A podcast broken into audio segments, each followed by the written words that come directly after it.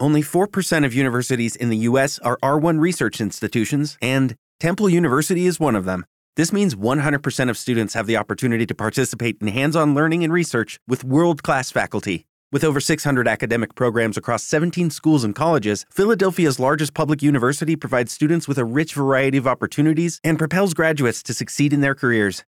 Temple University. Schedule a campus tour today at admissions.temple.edu/visit. Degeneradas. Por fin hablamos nosotras.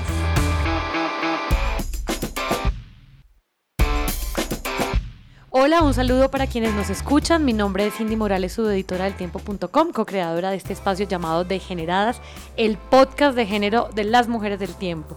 Recuerde que todos los episodios los puede ver en el tiempo.com, en Spreaker, en Apple Podcast, en Spotify y en Deezer. Laura Robles, periodista, y la otra co-creadora de Generadas, hoy es mi co-presentadora también. Hola Cindy, ¿qué ¿Qué más?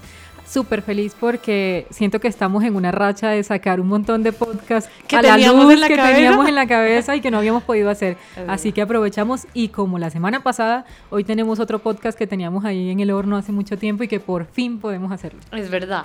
Pues mire, estuve averiguando, entonces artículos, sustan- sustantivos, adjetivos, todas esas cosas del español que me atrevería a decir también que, que pertenece como las lenguas romances y que tienen este de el, la, los, las, como tan marcado, pues existen y no hemos podido como saber cómo decirlo para incluir a otras personas que sienten que ninguna de esas dos eh, no sé, expresiones la- las, las identifican. Eh, y además vamos a hablar como de un tema que no solamente es lenguaje inclusivo de eso de todas, todes y todos o todos o lo, o lo que sea, sino además de estereotipos, de cómo podemos ser... eh, ¿Cómo podemos excluir a una parte de la población con el lenguaje que, que tenemos nosotros? Esto me recuerda al podcast que hicimos con Alienadas, que Con decían Alienadas. que lo que no se nombra, lo que no se dice, no, existe. Ujú. Entonces, ¿qué se propone? Pues un mundo de todos y todos y todas también, pero sin señoritas, con más coherencia en la forma en la que hablamos de hombres y mujeres. Así que hoy en Degeneradas, ¿qué es eso del lenguaje inclusivo? Lauris presenta a nuestras invitadas de lujo de hoy. Bueno, hoy tenemos a dos invitadas que son cofundadoras del proyecto educativo de género Juntes Podemos. Juntes, así les Juntes arda, les E. sí que les duela, Juntes. Entonces, empezamos con Camila Flores, quien es psicóloga educativa. Hola Camila, ¿cómo estás? Hola, muchas gracias por este espacio. Y también está Daniela Rojas, ingeniera industrial. Hola Dani. Que es nuestra primera fan además. Sí, fue la primera persona que No nos creo que dijo. sea la primera, de pronto la primera declarada. Sí, sí, sí. Fue Muchas súper gracias. emocionante para nosotras descubrir que había fans de No, pues imagínate mi emoción ahorita de estar acá. Buenísimo, buenísimo. Muchas gracias. Bueno, Dani, empecemos con el tema de, de inclusión, que yo lo que decía era como lo primero que uno piensa, y lo, y, y lo digo yo también, es que se refería a poner esa E o esa X o esa arroba al final como de las palabras, y no necesariamente eso es lenguaje inclusivo. Sí, digamos que hablar de lenguaje inclusivo también tiene que ver con entender el problema que hay con el lenguaje y es que sea completamente masculinizado, especialmente el español que tenga este problema de ser cero incluyente. Eh, también un problema como de, de que, que viene específicamente del patriarcado, ¿no? Entonces, claro, está todo el tema del uso de la E, eh, que antes se usaba mucho el arroba, la X, y hoy en día se usa más la E por la facilidad de pronunciarlo. Pero viene como toda esta parte de hablar, por ejemplo, de la raza humana como el hombre, Sí. de, mm, sí, como mencionar eh, que toda una raza puede estar representada por el hombre y eso es lo que nos representa que las generalidades se hablen, o los plurales se hablen con el género masculino, entonces precisamente que en todos, si todos son hombres, pues se dice todos, pero si hay hombres y mujeres, igual se dice todos. Entonces, pues todo esto también entra en cómo vamos a pensar el lenguaje, cómo es la creadora, el lenguaje es uno de los creadores de realidades. Sí. Entonces, cuestionarlo y, y ver cómo podemos de alguna forma hacerlo que sea más eh, acercado a la realidad. Eso me recuerda que estamos de aniversario en estas fechas y cómo se repite de eso de la llegada del hombre a la luna. O sea, Ujú. no fue la humanidad, sino el El hombre. hombre a la luna. La llegada del hombre a la luna, la llegada del hombre a la luna. ¿Y eso fue hace cuánto? ¿50 años? Sí, Sí. 50 años. 50 años, 50 años. imagínate. decía la RAE, porque estuve investigando como qué dicen estas eh, Instituciones, sí. que también son muy patriarcales, eh, pero que dicen al respecto y la verdad me sorprende que, bueno, la RAE, digamos, puntualmente hace unas diferenciaciones, la Fondeo, digamos que va un poquito más allá, pero ellos dicen que, digamos, en el fondo no creen mucho en esta inclusión porque la gente confunde el género gramatical, que es esto de la, los y los adjetivos que acabamos de hablar, y sustantivos y artículos, con el género, con la construcción de género en la sociedad, que en realidad pues es una forma más fácil de hablar, será una for- forma más fácil de leer lo que estamos escribiendo, que por ejemplo nosotros que trabajamos en periodismo, pues por supuesto no podemos poner un montón de cosas porque no nos dan el espacio, porque, porque sería más difícil para el lector eh, entender lo que queremos decir.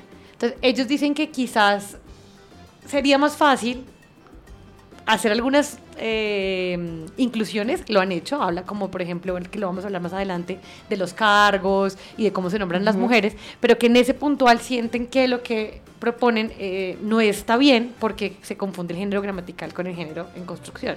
¿Ustedes qué opinan de eso? Claro, es muy difícil llevar el lenguaje inclusivo a esferas como profesionales. También lo he sentido yo en mi trabajo y, y es como algo que puede verse como poco profesional.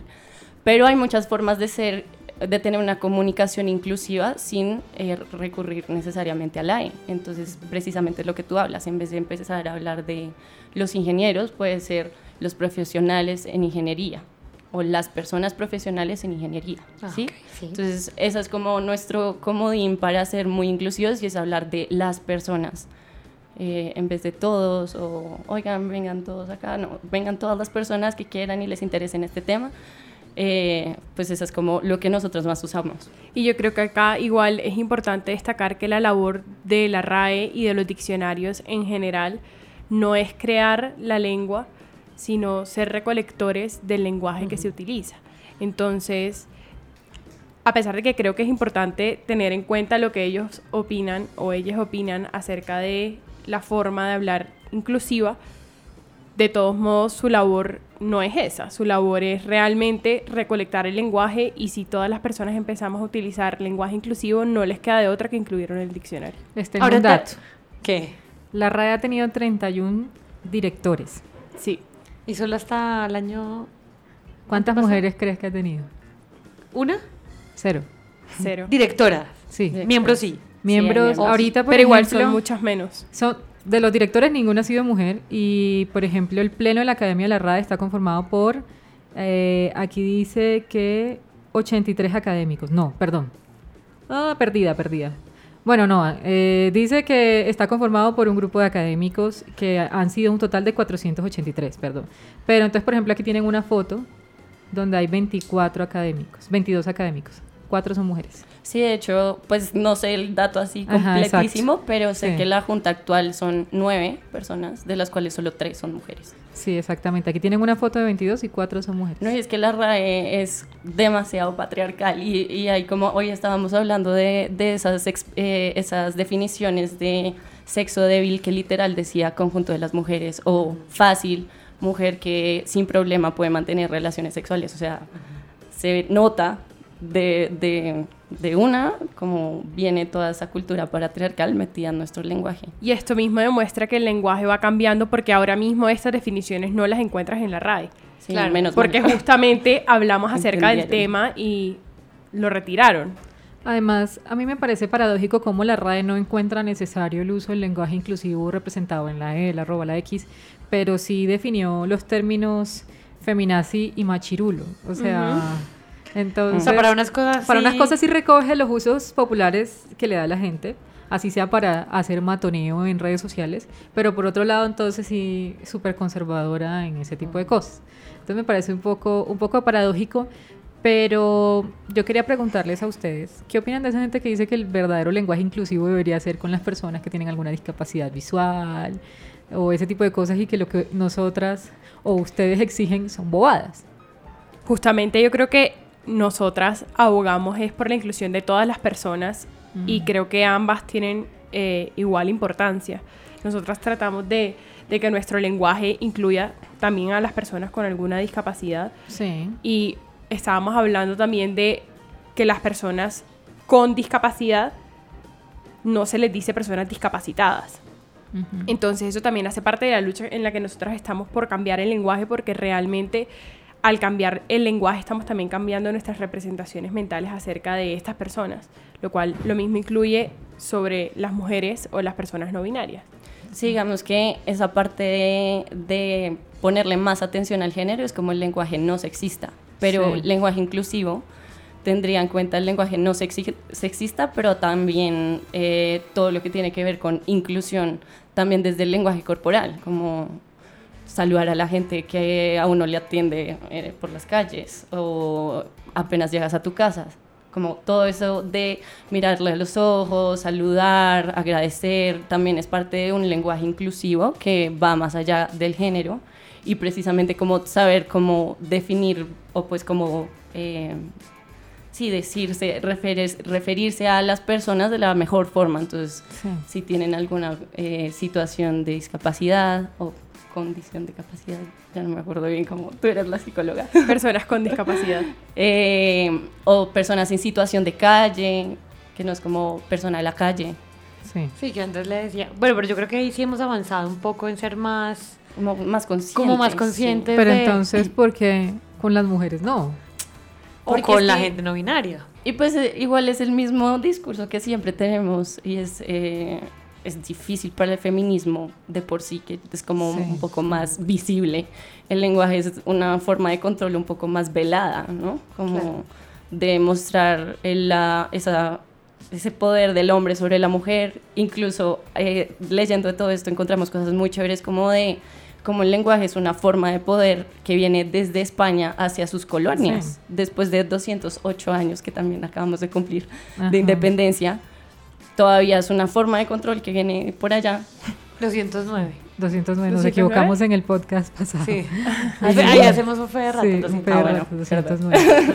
No, es que no tenemos claro por el error Porque que cometimos ese error. Eh, les iba a contar una historia, no sé si conocen a Ofelia Pastrana todas. No, sí. No. Ofelia Pastrana es una mujer trans, es una física, eh, es una dura, una gurú digital y, y youtuber y comediante, stand-upera, mejor dicho, hace de todo. Es colombiana y vive en México, Ofelia Pastrana. Y Ofelia, pues, ya hizo su transición normal. Y ayer fue un Starbucks. Y entonces cuenta esto en un tweet. Dice, mientras tanto en Starbucks México. Su nombre, dice, Ofelia. Y entonces el tipo de Starbucks le responde, gracias señor. Y ella le dice, señora. Y el tipo le vuelve a responder, sí señor. Y ella le dice, señora, soy mujer trans. Usa pronombres femeninos conmigo, por favor. Y el tipo le respondió, sí señor. Y le puso en el vaso Ofelio. No puedo. No puedo O creer. sea, el lenguaje es un arma violenta cuando la Es quieren muy usar. O violento. sea, no fue descuido, fue No, adrede que. O sea, ella le dijo, Toda soy una mujer trans, llámame señora, en femenino, y el tipo le puso en el vaso Ofelia. miren, Aquí justamente Ofelia, no puedo creerlo, hace Sí. todo lo posible para que la persona pueda dirigirse a ella de la manera correcta y es la persona la que por su machismo Sí, no quiere No quiere. hacerlo. Porque le dicen me llamo Ofelia que le dice su nombre que es una de las formas en la que puede como comunicarse hacia Soy ella mujer. dirigirse hacia ella. Soy mujer le dice su género. Y además le dice el pronombre que quiere que utilice con ella. Sí, le da tres herramientas para referirse a ella y no quiere usar ninguna. Sí, exactamente. Eso hablábamos con Sí. el chico, o con la chica de, ali- de alienadas. No sé si era chica o chico. Eh, Es no binaria. Eh, No binaria. Ella. Bueno, es que, ¿cómo se llamaba? Martín. Martín. Martín. Sí. Con Martín, que él a veces eh, como que intentaba saltarse situaciones, tipo vas a algún lugar y está un vigilante, porque claro, mira su cédula y no corresponde al, pues, Al digamos, género. al género que él, o sea, su identidad de género es diferente. Entonces que a veces, como no, se, como no se reconoce ninguna de las dos, pues en realidad prefiere más que le digan eh, una que otra, pero no, no se reconoce y siente que es más fácil. No, y además el tema de la pedagogía, que él decía, yo hago pedagogía cuando yo veo que la persona de verdad con Se buena puede. intención se equivoca, Lo pero hay gente digo. que lo hace a propósito, Que como, se ve en este caso. como cuando cierto expresidente decía los no heterosexuales, no es porque no sepa decir gay o marica o homosexual o como se le dé la gana, sino porque no se le da la gana de nombrarlos, nombrarlos para, que, no existan. Y eso es clave porque el lenguaje, y esa es una de las luchas del lenguaje inclusivo, es dejar de invisibilizar a las mujeres, a las personas de la comunidad LGBT, a las personas con alguna discapacidad, y es con el lenguaje darles la visibilización que se merece. O en algún momento cuando a las personas negras se les decía morenito, Mm. que es que no soy moreno, que no yo está soy mal negro y no está negro. mal decir No está negro. mal. Exacto. Sí. No, y de hecho, yo creo que también ahí va como cuál es la importancia de adaptar, adaptarnos a este lenguaje y es como el lenguaje igual crea realidades que eh, de hecho se ha probado como en el estudio del lenguaje y hay un, ejemplo que me encanta y es en una comunidad en Australia, una comunidad de aborigen, que ellos no usan las palabras izquierda y derecha, sino todos se refieren a partir de los puntos cardinales. Entonces, literal, ellos usan como, ah, mi mano suri- suroriente eh, me duele. Eh, no, y tienes algo, una motica ahí en tu hombro noroccidente, y así. Y eso ha hecho que ellos desarrollen una orientación, pero que no ni siquiera era imaginable para el cerebro humano. Y de hecho, la forma de decirse hola de ellos es hacia dónde te diriges. Entonces, desde el principio también es como, no, hola, no, sur, sur, oriente. Esa es su respuesta. Entonces, eso, pues el estudio ha demostrado que ellos son completamente orientados. Entonces, lo que demuestra es que nuestro lenguaje sí nos puede crear unas estructuras mentales demasiado sólidas. Y si el lenguaje eh, pues es machista, de ahí también vienen todas esas estructuras que nos quedan muy difíciles de romper si no lo empezamos a cuestionar más. Ahora te pasó que dijiste una palabra y la, re- y la reeditaste, la Sí. volviste a decir. Sí, ¿Les pasa a diario? Porque pues todo el tiempo. con el, con el podcast anterior, y ahora otra vez me vuelve a pasar, claro, es que uno, lo que tú dices, tiene una estructura tan mental.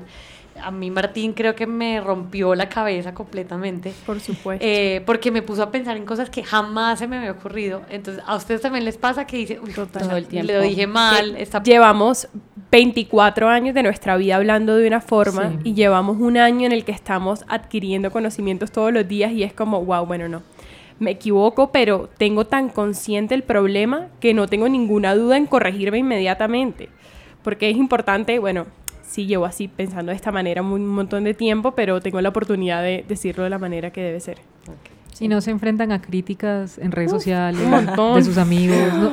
Todo Es- el tiempo. es Todo el una- tiempo. Yo siento que esta, esta lucha entre todas las luchas que tenemos las feministas es una de las luchas que más ridiculizan las personas que Mm. odian el feminismo. Pues, de hecho, nos pasó que al principio, eh, bueno, y, de- un poco como historia de por qué nos llamamos juntes, en un punto fue que se nos quedó corto el lenguaje. Queríamos que fuera un movimiento o pues un, un proyecto educativo en el que pudiéramos convocar mujeres, hombres y otros. Entonces dijimos, no, queremos que se llame Juntes, podemos. Y después empezamos como a, a entrar en espacios como que nos hicieron una entrevista, una youtuber, y todos los comentarios, a pesar de que la explicación de la palabra juntes fue muy chiquita y el resto fue hablando de feminismo y de la lucha, no sé qué, todo todos los comentarios fueron relacionados a Al eso. nombre. Entonces No era más. como, pucha, ¿será que...? No, en, un- en un punto sí dijimos, era tan difícil para la gente entender la, real, pues, la, la importancia de que se llame así. De paso, solo es el título, como pueden oír todo lo demás. O sea, ni siquiera oyeron lo demás, más o menos. Trabajamos Solo. en un montón de temas y la gente que no le interesa ver más allá se concentra en nuestro nombre y se queda ahí. No, Y- si nos pasa a nosotras, que nos llamamos degeneradas. y Claro, el me tema puede ser cualquiera, o sea, puede ser desde cine hasta viajes y nos dicen, ah, claro, es que son unas degeneradas, es que son, eh, son unas dañadas, son esto, Total. son lo otro. La Y degeneración eso de que las hemos mujeres. explicado un montón de dónde viene el degeneradas, pero pasa lo mismo, ya, ya, ya está. Si Y es no- que lo ven también como un degenere el lenguaje, en Sí, la sí, mala sí. palabra. Exactamente. Entonces, sí. es como, no, si empezamos a mencionar a las, a las personas no binarias y intersexuales, esto, ¿cuáles consecuencias trae? Y es el degenere de la sociedad, porque pues el lenguaje sí es como algo que cohesiona toda la estructura. Entonces, si la cambiamos, todas las repercusiones como que son inimaginables, que era pues cosas que pasaban cuando, no sé, las mujeres quisieron votar. Creían que iban, pues, o sea, todo como lo conocían iba a cambiar, no. o sea, sí, Sí. pero no, no como se lo No imaginaba. como tan catastrófico, ¿sabes? ¿Y tú? ¿También lo has sentido con amigos? con- Me pasa y me pasa con mi familia que a pesar de que me apoyan un montón en esta lucha del feminismo, todavía les cuesta con el lenguaje inclusivo, pero se abren a la conversación y todo el tiempo les estoy mandando artículos y videos y son como, bueno, de pronto tienes razón en esto, pero de pronto no en esto. Y bueno, igual es una conversación amable que, que las personas que están dispuestas a aprender, pues te preguntan y, y están ahí para escuchar. Pero también me ha pasado que gente que no me lo esperaba me apoyó con esto. Entonces, como mails del trabajo, obviamente a nivel equipo, pero era como, hola a todos. Era- me mató. Ah. Igual yo creo que las personas tienen una idea equívoca de lo que es el lenguaje inclusivo porque creo que una de las burlas principales es como decir pensamienta, pensamiento, Sí. eh, jugar como con todas las palabras y en realidad Valienta, fuerte. Sí, no, tampoco. La eso. cuerpa, bueno, no. O sea, lo, lo importante del lenguaje inclusivo es la referencia a las personas, no Sí. a los objetos o a las situaciones o a las cosas. Entonces, mm, no se pueden como agarrar de ese argumento que no está justificado. Hablemos de otra cosa, eh, porque estábamos diciendo al principio que el lenguaje inclusivo no solamente es la E, que, que creo que ha- ha sustituido la X y la arroba, sino también como expresiones eh, que refuerzan estereotipos o que hacen eh, a la mujer menos. Había una- un ejemplo que, que me pareció genial, que era el, el- el uso de señorita. Entonces decía la When you drive a vehicle so reliable it's backed by a 10 year, 100,000 mile limited warranty, you stop thinking about what you can't do and start doing what you never thought possible. Visit your local Kia dealer today to see what you're capable of in a vehicle that inspires confidence around every corner. Kia, movement that inspires. Call 800 333 4KIA for details. Always drive safely. Limited inventory available. Warranties include 10 year 100,000 mile powertrain and 5 year 60,000 mile basic. Warranties are limited. See retailer for details. With the Lucky Land slots, you can get lucky just about anywhere. This is your captain speaking. Uh, we've got clear runway and the weather's fine, but we're just going to circle up here a while and uh, get lucky. No, no, nothing like that. It's just these cash prizes add up quick. So I suggest you sit back, keep your tray table upright, and start getting lucky. Play for free at LuckyLandSlots.com. Are you feeling lucky? No purchase necessary. Void where prohibited by law. 18 plus terms and conditions apply. See website for details. como que no debería ser porque eh, no, es, no necesita explicar el estado civil o la edad de las mujeres, entonces que es- eso no. Y por ejemplo, las en- connotaciones negativas como eso de los hombres no lloran, como esas frases que también son parte de la construcción del lenguaje y que, y que no son. O como había otra que me encantó que era, eh, lo- los invitamos a acudir con su esposa al acto. Entonces decía, lo que debería pasar es como le invitamos a acudir con su pareja al acto. Es, al- o sea, cambia un par de palabras, pero le cambia completamente el sentido. Eso también lo, lo trabajan desde juntos. Completamente. Yo cogí el hábito, justamente me encantó que mencionaras lo de pareja porque ahora lo utilizo todo el tiempo. Nunca asumo que la persona es heterosexual. Eso sí, Entonces, como, y tienes pareja, o y fuiste con tu pareja, o vienes con tu pareja, em, Sí. puedes venir con tu pareja, bueno, me encanta. Sí, y el otro ejemplo que decías de señorita, es, es que en eso sí es como el lenguaje también como uno lo ve, ¿no? Porque también me ha pasado de personas que uno les dice señora y es como, no, no, no, señorita. Sí. Entonces, Yo creo que yo lo he hecho porque después de los 30 empieza a marcar ese reloj biológico. Sí, Pero el, otro le empieza a día, marcar. Que creo que no lo he contado aquí, que el otro día en Transmilenio había unos chicos colados y casi venía un Transmilenio y marica casi los atropella. Y yo, los van a atropellar, no sean tan irresponsables. Y me dijeron, cálmese señora, le va a dar algo. Y yo, o sea, tengo 28 años. Y me dijeron, cálmese señora, le va a dar algo. pero a mí me parece bien, o Como sea, eso que dicen en Twitter de siéntese Ya señora. siéntese señora, sí, más o menos. Más o menos. A mí me parece bien, o sea, si a mí me dicen señora, no me, No te ofendes. no me ofenden ni en lo más mínimo. Y también es algo que he visto que me pasa al contrario, cuando me dicen niña por todo, o cuando le, veo que le dicen niña a una señora o una mujer, Sí. pues dígale mujer, como en un restaurante, como niña, tráigame. No, odio eso. Yo de por día sí en la odio W de como-. ¿Sí escuchaste cuando en la W hablaron de eso en estos días que en Francia quitaron una palabra que era como para referirse a las mujeres, pero que la usa, o sea, es para referirse a niñas como menores de 16 años y la usaban con mujeres jóvenes como La usan- como ese trasfondo de impertinente, cuando uno le dice ya niña, cállese niña, siéntese niña, venga niña. Que uno dice, me estás tratando Niña, como le voy si a yo quitar, fuera una le voy a púa. cortar el micrófono, Sí, niña. exacto, exactamente. A las style. que tienen 10, 15 años, creo que es como... Sí. No, yo de por sí no puedo con los diminutivos. Y estaba cayendo en cuenta ahorita que dijiste señorita, que no se dice señorito. Sí, exacto. No, joven, Sí, exacto. muchacho. Muchas Es Pero para la mujer sí hay diminutivo. No, y es Sí. que es que ganan como su respeto, porque sí, en cambio nosotras lo ganamos cuando nos casamos. Sí, exactamente. Pues pasa con la con eh, la selección de femenina, siempre es como las, Las niñas de la selección. Pues nunca he visto que digan los niños de la selección. Aunque dicen, vamos 17. muchachos. Sí. Les dicen muchachos y a nosotras niñas. Sí, exactamente. Y bueno, ya vemos que hay también alrededor del fútbol femenino que, o sea, no es de gratis que se diga que la ridiculizan porque es que tú ves la realidad, ves el tema de los pagos, ves el tema de cómo, cómo se refieren a ella los directores de los clubes, eh, Claro. ves cuáles son las condiciones laborales tan paila, ves los casos de acoso, ves todo lo que ellas tienen que hacer versus lo que no hace un hombre para poder mostrarse frente a una persona que las va a contratar y, y te das cuenta de que esa señorita no es tan inocente, ese niña no es tan inocente. O sea, No. puede que mucha gente lo use de inocente porque lo han criado así, pero hay otras personas que de verdad las ven como menos y que usan esa palabra. Entonces, si yo creo que desde el lenguaje empezamos a cambiar eso, probablemente hay un trasfondo y podamos cambiar también sus condiciones. Les leo un tweet de Carolina Sanín, que nunca ha estado en el podcast. Me- la verdad me daría mucho miedo. pero ¿Porque, es muy pila? Porque sí, porque es muy pila. Eh, me no, da, pero sí podemos. me daría mucho- Juntos podemos.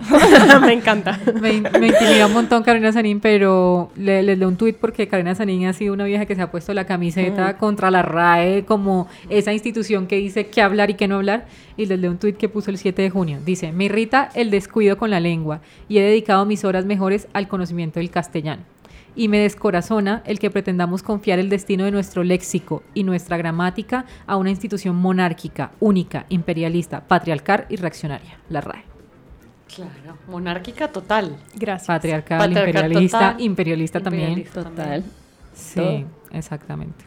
Hay una cosa que me llamó mucho la atención, me lo hizo, me lo hizo saber alguien cuando estábamos en, en- en la investigación para este podcast, y era que cuando uno habla de un señor, en un- sobre todo eso pasa en algunos medios de comunicación y también en la, en la oralidad.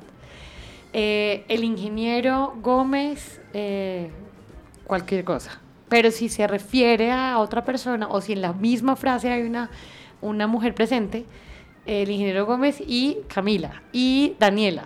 Entonces como Aunque que la- la- las qui- le quitan si es periodista, ingeniera, comunicadora, psicóloga, etcétera.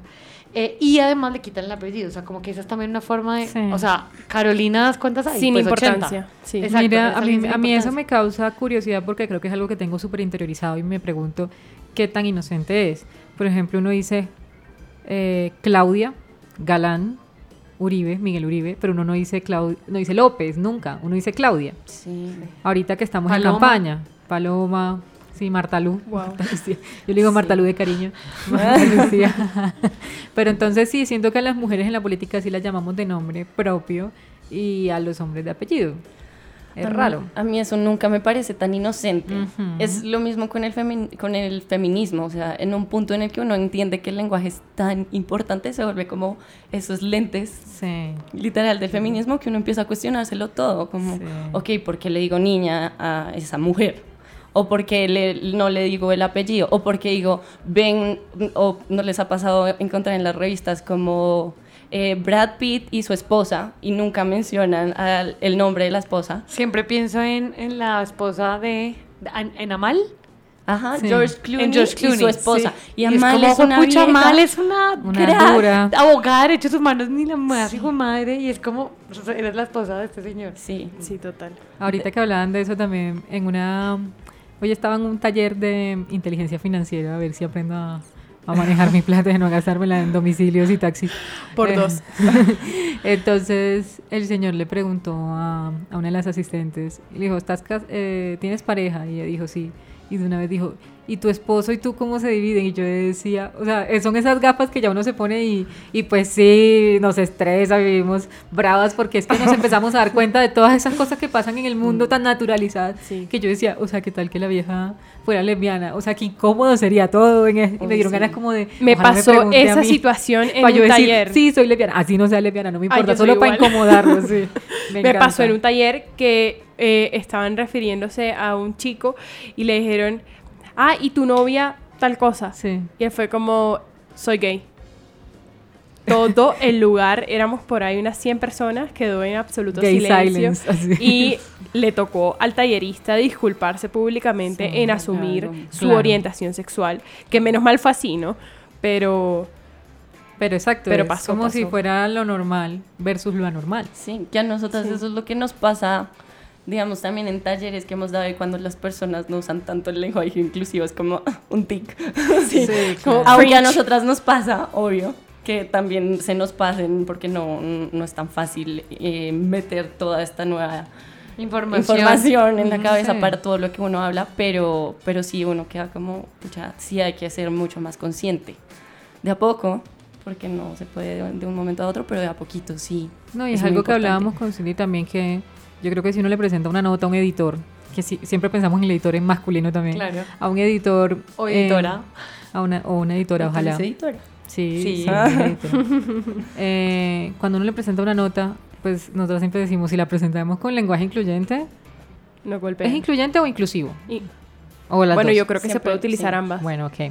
Eh, decimos, no nos la devuelve, nos la parte en pedacitos, porque de alguna forma es como lo incorrecto. Entonces, mi pregunta va hacia, ¿ustedes creen que esto va a cambiar en algún punto o van a seguir personas ridiculizándolo por siempre? Yo firmemente creo que sí va a cambiar. Pero yo creo que algo para esas personas que todavía no se sienten cómodas en utilizar la E, por ejemplo, en el trabajo que tú Sí. haces, yo creo que hay otras formas que más o menos las hemos discutido en las que se puede utilizar un lenguaje inclusivo sin tener que hacer uso de la E. Entonces, referirse a las personas por su nombre, referirse a un grupo de personas como las personas o un grupo de personas. llegada a la humanidad En vez de la decir- luna. Ay, sí. En vez de decir ellos, eh, no hay que decir ellas, se puede decir las personas. Sí. Entonces yo creo que el solo hecho de hacer un cambio en el pensamiento, ya las cosas que va- vayamos a producir o que creemos van a ser diferentes. Yo también creo que de alguna forma se necesita un poquito esa rebeldía, como ver qué pasa si ustedes mandan un, un artículo con lenguaje incluyente. No sé qué pueda pasar. Pues me parece como eh, ya hemos metido un poco de, de, ¿cómo se dice? Como slang, pero Sí. ¿cómo se dice en español? Sí, como Mo- es, slang creo ¿Modismo que, será? como- No. Sí, como modismos no más... es que modismo suena muy ñoño, pero es slang. es como de la calle. calle. Exacto. Sí, ya se han calle. metido en textos de, de un periódico a hablar de tweets, pero escrito TU y Sí. Ya se ha metido tanto de lo que va creando la sociedad que yo creo que obviamente de pronto sí le hace falta un poquito más dentro de eh, las conversaciones más eh, personales hablar del lenguaje inclusivo, pero creo que en algún momento ya va a estar abierta la puerta lo suficiente como para meter ahí, ver qué pasa si mando un poco de lenguaje inclusivo. Igual creo que no, o sea, se ha avanzado en algunas cosas. Al principio lo decía, y es que ya decimos por lo menos la presidenta, la coronel, eh, no sé. O sea, la es que antes las profesiones eran en masculino. La me- la médica. La médica. La ingeniera. O sea, Porque como- antes era ingeniero fulana. Ingeniero, Ingeniero mujer. Daniela Ingeniera, Rojas. exacto. Sí. Creo que ahí hemos avanzado un poco, porque por lo menos tenemos unos referentes, no sé, la gente ya ve en televisión o en, la, la- o en redes sociales o en los medios de comunicación una presidenta. Una- no tenemos la mejor presidenta, pero por lo menos una presidenta. Yo creo ¿no? que entre más seamos las personas que estemos incomodando, va a llegar un punto en el que ya no va a incomodar porque va a ser muy normal. Sí, muy chévere. Chicas, si ustedes se han preguntado como qué idioma es más inclusivo o incluyente. No sé cuál, pero sí he hecho muchas comparaciones de cómo es eh, el español respecto al inglés, por ejemplo. Eh, hablar de niños en plural, es como niñas y niños, Sí. pero niños, Children, En, es- en inglés es ajá, boys, girls, children or, o kids. Eh, y, y si uno lo ve por todos lados en el inglés, que casi que no hay tantas palabras que el plu- no hay palabras que el plural sea masculino, pero ellos de alguna forma han metido su masculinización del lenguaje, en vez de decir business person, dicen businessman. Sí. Eh, entonces, pues sí he visto como esa comparación de que efectivamente el español es como mil veces menos. Pero, pero no necesariamente porque justamente leí un artículo donde decían que el, en los idiomas, de, o sea, el griego y el alemán son el que más respetan el neutro. Sí, porque además tienen el género no- neutro. Sí. Pero ejemplo, no alemán. necesariamente eso se... Eso es bueno. Eso, es- eh, no, eso, Eso es se traduce en que sea incluyente incluso para el mismo, o sea, en esos lugares en donde hay un machismo como mucho más fuerte que el resto de Europa. Sí. Entonces que a veces no, funciona tanto tener un género neutro si, si eso, digamos, no se traduce en que la cultura se apropie. Lo que pasa es que el alemán, por ejemplo, es diferente porque es masculino, femenino y neutro. En cambio, el inglés sí es más neutro, en, por lo menos en artículos. Pero miren que a mí, me- una anécdota, a mí me, pare- me pareció que la primera vez que me molestó que me llamaran a mí como hombre, que me incluyeran en un grupo como si fuera hombre, fue hablando en inglés. Y yo no sé si esto es porque uno como que lo piensa, o sea, está reflexionando más sobre el idioma. Entonces, cuando alguien una vez, yo viví en Inglaterra un tiempo y alguien dijo como, guys, come on, y guys me incluía a mí, yo me, me rayó un montón la cabeza y fue la primera vez que yo caí en cuenta de que a mí no me estaban llamando en femenino, sino que estaban usando una palabra masculina para referirse a todas las mujeres que estábamos ahí. Y era como un man versus siete viejas. Y a todas nos dijeron guys. Este ejemplo que acabas de poner es el ejemplo perfecto para lo que iba a decir y es que justamente el cambio del lenguaje no tiene ningún valor si no hay una reflexión Ujú. en el pensamiento. Ujú, sí, Eso es total. lo clave, porque yo creo que si uno ya está acostumbrado a utilizar un, un género neutro al hablar, normal, es, es como la forma en la que me tengo que expresar. Pero si realmente hay un proceso, un, una un procesamiento de la información en el que entiendo las razones por las cuales estoy utilizando el género neutro, las cosas cambian. Sí. Bueno, y por último, ¿por qué no nos dan un consejo para esas personas que les puede pasar algo feo, como nos contaba Ofelia en su tweet? De, oye, te estoy diciendo de mil maneras posibles que captes que soy una mujer y no, no la capta y usa el lenguaje como un arma, más bien en vez de usarlo como una herramienta. Y, o- y otro tip para que seamos más conscientes de usar Sí. esa- ese Primero, ¿qué debe hacer una persona si alguien está usando el lenguaje como arma contra esa persona? Es que yo creo que hizo absolutamente todo. Sí. Yo creo que, como les decía, hi- hizo tres cosas para aclararle. Igual la persona no quiso. Yo creo que personalmente me retiraría del lugar, no compraría nada, no recibiría el café, lo que sea. Me quejaría. Y creo que me quejaría también. Sí, yo creo que hoy en día es, Es más esos son el tipo de cosas. Y, se, y lo, lo absorbes mejor, o sea, como que tener un, un tema o una queja sobre, te- sobre sexismo, sobre no inclusión, eh, para una empresa ya no es tan Hoy día es banal importante, como Sí, antes. porque yo Sí. siento que obviamente esa conversación, por mucho que ella quiso hacer pedagogía, no, no fue para ningún lado. No, eso en verdad se vuelve una, una marca negativa para la... Sí. Sí, Para algo la- negativo para la marca. Bueno, al menos las, mar- las marcas están preocupadas por eso. Están muy... Exacto. Sí. Se ha vuelto también algo muy mercadeable para Claro. las, Sí, eso sí. para las ¿Cómo- diferentes ¿Cómo es firmas. que el- usaban una palabra en inglés ahorita para, para el orgullo gay? Creo que es como el...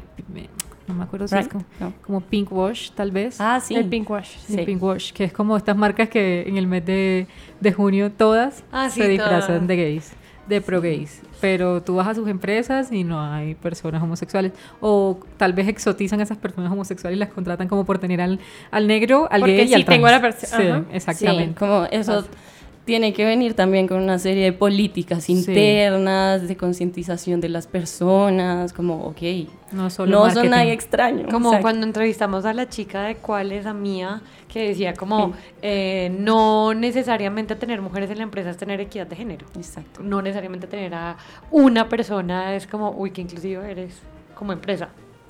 Bueno, y el, y, el, y el tip para que podamos interiorizar y podamos decir mejor las cosas. Pues yo creo que antes es tener esa reflexión interna de por qué me está costando tanto.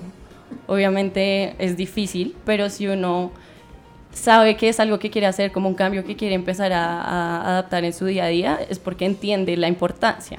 Entonces, nosotros entendemos, nosotras entendemos la importancia eh, desde que en nuestra comunidad educativa queremos que todas las personas se vean involucradas, bienvenidas, porque para nosotras es muy importante tener esa participación de todas las personas y creemos que así es como podemos hacer el cambio.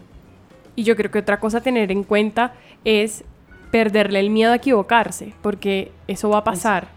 Entonces, por equivocarse, pues entonces no lo voy a utilizar porque no quiero quedar mal al frente de la gente. No, uno se puede equivocar, es una persona, uno se equivoca. Y si eres consciente, lo puedes corregir así como lo hice ahorita, de enseguida lo corriges y ya.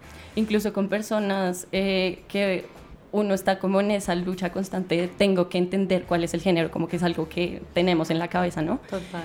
Y muchas veces me ha pasado a mí que me doy cuenta de, de ese pensamiento de cómo me le refiero a esta persona, porque no estoy Pregunten. entendiendo. La mejor forma es preguntar el Pregunten. nombre, ¿cómo, "Ay, ¿cómo te llamas?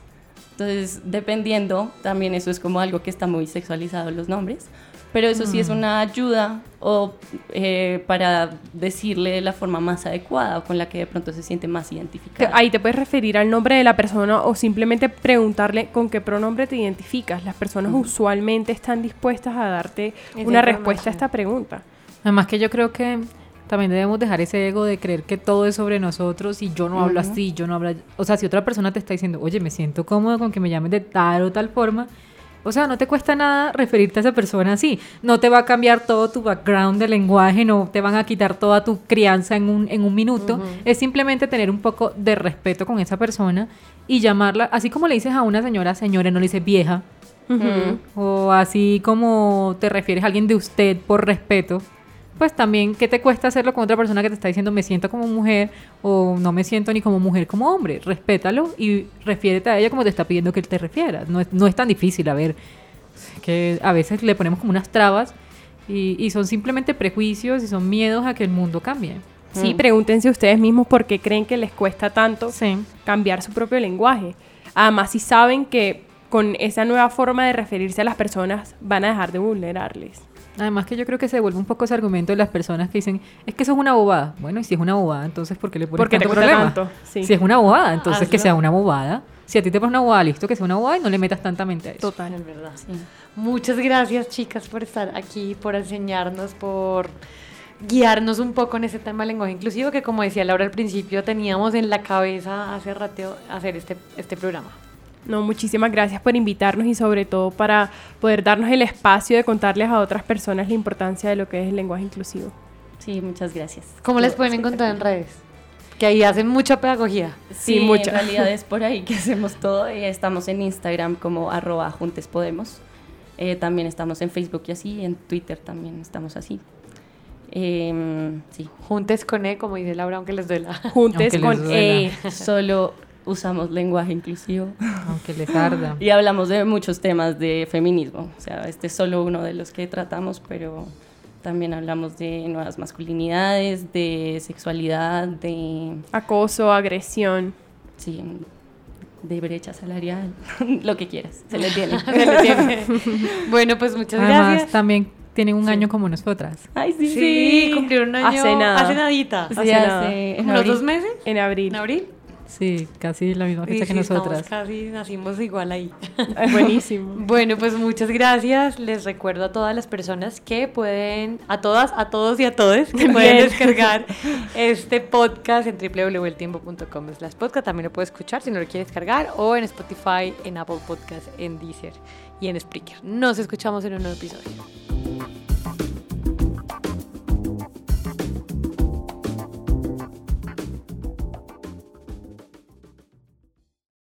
With Lucky Land slots, you can get lucky just about anywhere. Dearly beloved, we are gathered here today to. Has anyone seen the bride and groom? Sorry, sorry, we're here. We were getting lucky in the limo and we lost track of time. No, Lucky Land Casino, with cash prizes that add up quicker than a guest registry. In that case, I pronounce you lucky. Play for free at LuckyLandSlots.com. Daily bonuses are waiting. No purchase necessary. Void where prohibited by law. 18 plus. Terms and conditions apply. See website for details. With the Lucky Land slots, you can get lucky just about anywhere. This is your captain speaking. Uh, we've got clear runway and the weather's fine, but we're just going to circle up here a while and uh, get lucky. No, no, nothing like that. It's just these cash prizes add up quick. So I suggest you sit back, keep your tray table upright, and start getting lucky. Play for free at LuckyLandSlots.com. Are you feeling lucky? No purchase necessary. Void where prohibited by law. 18 plus terms and conditions apply. See website for details.